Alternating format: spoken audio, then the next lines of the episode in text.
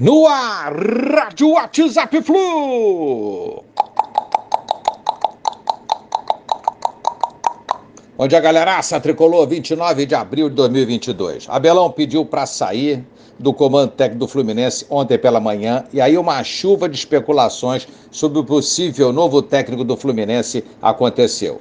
Definição desse novo técnico deverá acontecer apenas nesse final de semana. A diretoria está avaliando possibilidades e condições financeiras para efetuar a escolha do novo técnico. Nomes especulados aí mais importantes, né? O Cuca. Acho que ele está focado numa possível chamada para assumir a seleção brasileira após a Copa do Mundo e ele rechaçou qualquer possibilidade de comandar um clube nesse momento. Renato Gaúcho. Falaram do Renato ter sido contatado pelo Flu sem maiores detalhes.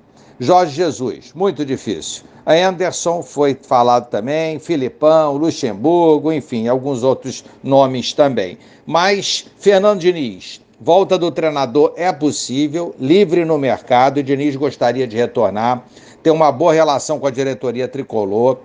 É, isso pode pesar muito a seu favor. O Fluminense deve parcela de uma dívida ao Diniz, mas esse não entrou na justiça. Tem uma boa relação, repito, com a diretoria atual do Fluminense. É, a aceitação dos jogadores também pode pesar a favor do Diniz. Vários atletas se mostraram favoráveis à vinda do técnico.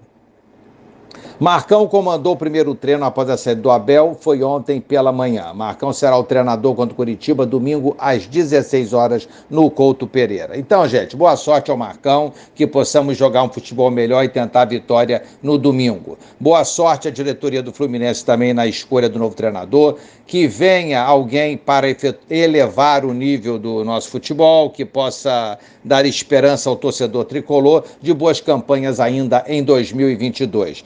Boa sorte também ao Abelão e o muito obrigado, Abel. Muito obrigado, Abelão. Técnico campeão carioca de novo, deu um nó tático no Flamengo nas finais, conquistamos o campeonato. Eu tenho certeza que a torcida do Fluminense vibrou, todo mundo muito com essa conquista. Alguns é, desvalorizam um pouco essa conquista do Carioca, mas teve o dedo com certeza do Abelão nas finais. Então, Abel, muito obrigado e boa sorte.